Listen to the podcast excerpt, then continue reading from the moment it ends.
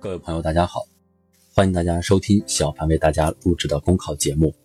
节目文字版下载，请关注微信公众号“跟着评论学申论”。本期话题为呼唤更多全科医生。有位老人感觉头晕，到某大医院挂了三次号才找对了门。他先挂了神经科号，没有查出问题；又挂了心血管科号，没有问题；再挂了内分泌科号，才找到了症结所在。原来他的头晕和低血糖有关，头晕看似简单，病因却非常复杂。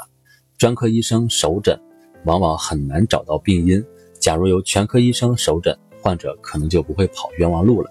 现代医学分科越来越细，有利有弊。专科医生更像是铁路警察，各管一段。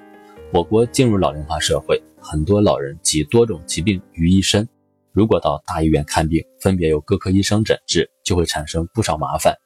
例如，一位老人同时患有三种疾病，心脏病专家开了三种药，呼吸病专家也开了三种药，内分泌专家又开了三种药。如果患者同时把这些药吃下去，药物就会在体内打架。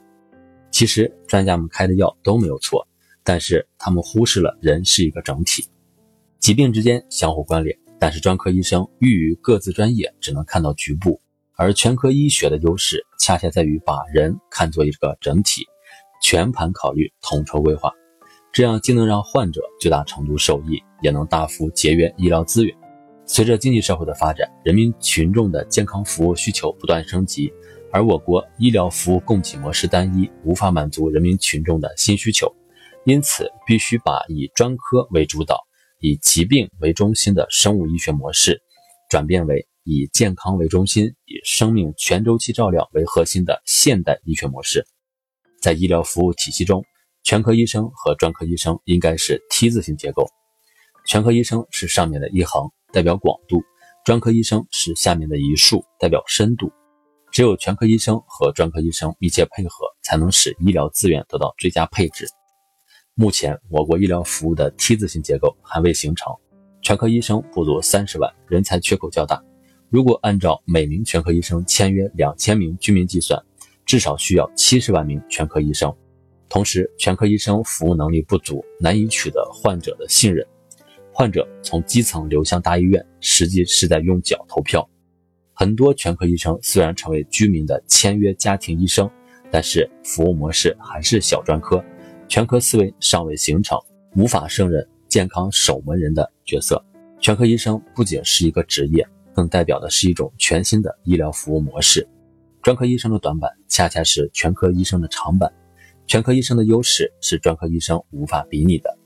例如，全科医生以基层医疗卫生机构为主要工作场所，以常见病、多发病为防治重点，为百姓提供全方位的健康服务。全科医生的服务模式更加人性化，能够提供一揽子解决方案。他们使用的武器多种多样，包括生物学。社会学、心理学等手段，而不仅仅是药物和手术刀。全科医生与社区居民离得更近，服务触角可以伸进千家万户。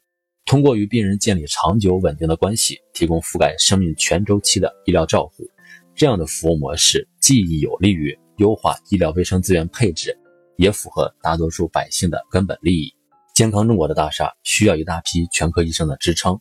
希望有关部门尽快补上全科医生这块短板，强化全科医生激励机制，提高全科医生薪酬待遇，拓宽全科医生发展路径，为基层培养一大批下得去、留得住、用得好的全科医生，让亿万居民拥有合格的健康管家。本节目所有文章均来自人民网、求是网、学习强国。申论复习，请关注公众号，跟着评论学申论。